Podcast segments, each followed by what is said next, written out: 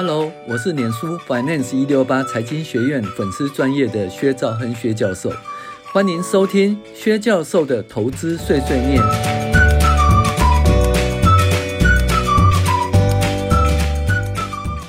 各位网友，大家好，我是薛兆亨薛教授，今天跟大家分享财报怪谈第二十一集。那这很好玩哦，同样是投资一家上市公司。可是呢，你们家记的账跟我们家记的账却不太一样哦。诶，为什么你们家的股价比较值钱，我们家股价比较嗯不值钱呢？好，那要跟大家分享我们那个财报怪谈哈，我们今年打算出版财报怪谈的跟进阶财报分析的书，跟大家分享。那同时呢，如果大家有兴趣的话，我们可能会开。诶，财报怪谈与进阶财报分析的实体课程，那有兴趣的人请加一哦，或者跟我们的呃跟我们联络哦，留言跟我们联络。好，那这个故事是这样子，就是说你们有听过上海帮吗？哦，有山东帮、上海帮。其实当初呢，就从中国大陆撤退到台湾呢，其实就是他们有同样是上海人的哦，谁呀？勤益哦，勤益纺织，那后来是勤益公司啦，哈，因为他还有做一些其他的。那目前其实也不是纺织业，目前主要是租赁哦，就把他的不动产啊，哦，租出租出去哈。那另外呢，一个嘉义西湖，嘉义西湖也是上海啊，哈。那那个严家哈，这严凯泰他他们是上海人哈。所以他是上，所以他们很早就有投资上海商业银行，哦，那所以勤益纺织跟嘉义西服其实都是上海哦，都是上海来的公司哈。那还有跟上海商业银行，他们基本上说上海帮也不为过了哈。那终于呢，他们投资的上海商业银行呢上市了，而且呢也进入零零五零存份股。而且进入 M C M S C I 成分股哦，股价大飙哈。那么持有上海商业银行的勤力公司和嘉义西湖不就大赚了吗？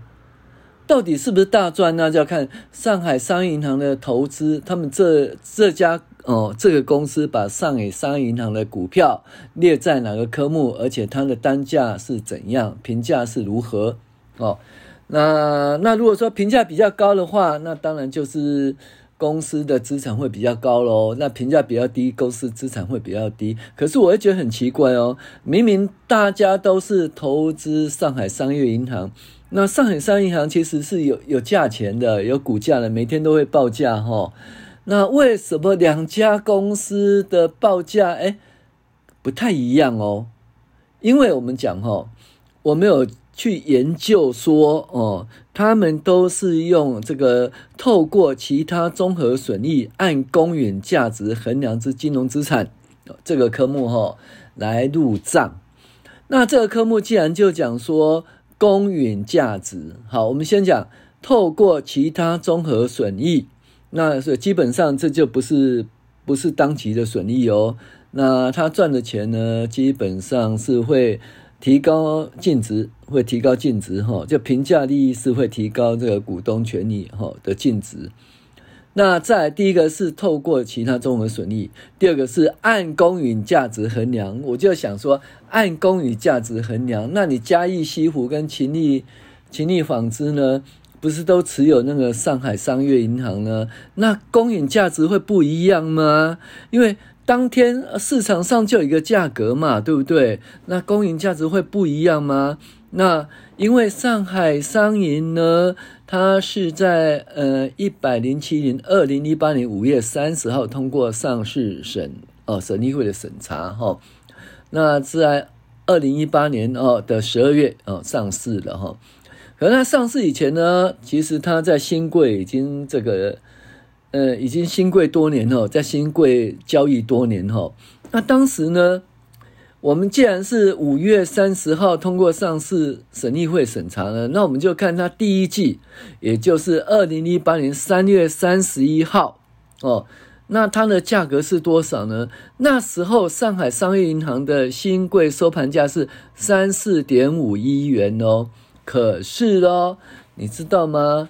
这个勤利纺织，也就是勤利公司呢，那它持有哈，它持有那个上海商业银行哦，它是多少呢？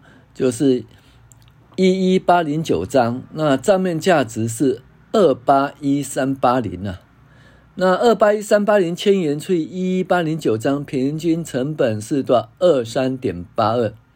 哎，大家注意哦，当时的收盘价是三十四点五一。那为什么勤益公司持有上海商业银行的账面价值呢？用公允价值来衡量呢？是二十三点八二。差很多，对不对？三十四点五一跟二十三点八二差很多哈。好，那勤益公司怎么衡量我也搞不清楚，反正它的公允价值就是二三点八二，而不是新贵收盘价三四点五一。好，那同样持有上海商业银行的嘉义西服哈，那嘉义西服其实很不错啦。以前我们能够穿嘉义西服呃的服的那个西装哦，就相当不错了啦哈。当然。我们没有穿过阿玛尼哈，所以不晓阿玛尼穿起来是什么样子哈。啊，不管了，嘉义西服哈，那嘉义西服呢，它的单位成本是三十五点零六，哎，也就是说，它持有一零一七零九六张，账面价值是五九九五零七千元。那五九九五零七千元除以一七零九六张。那你就可以发现单位成本是三十五点零六。那你看哦，那上海商业银行呢，在三月三十一号的新柜收盘价是三四点五一哦。那嘉义西湖持有是三十五点零六，诶，它又比较高，它又比那个新贵收盘价三三四点五一还高哈。诶，但是比较比较趋近了，比较接近。那我们就觉得很好玩哦。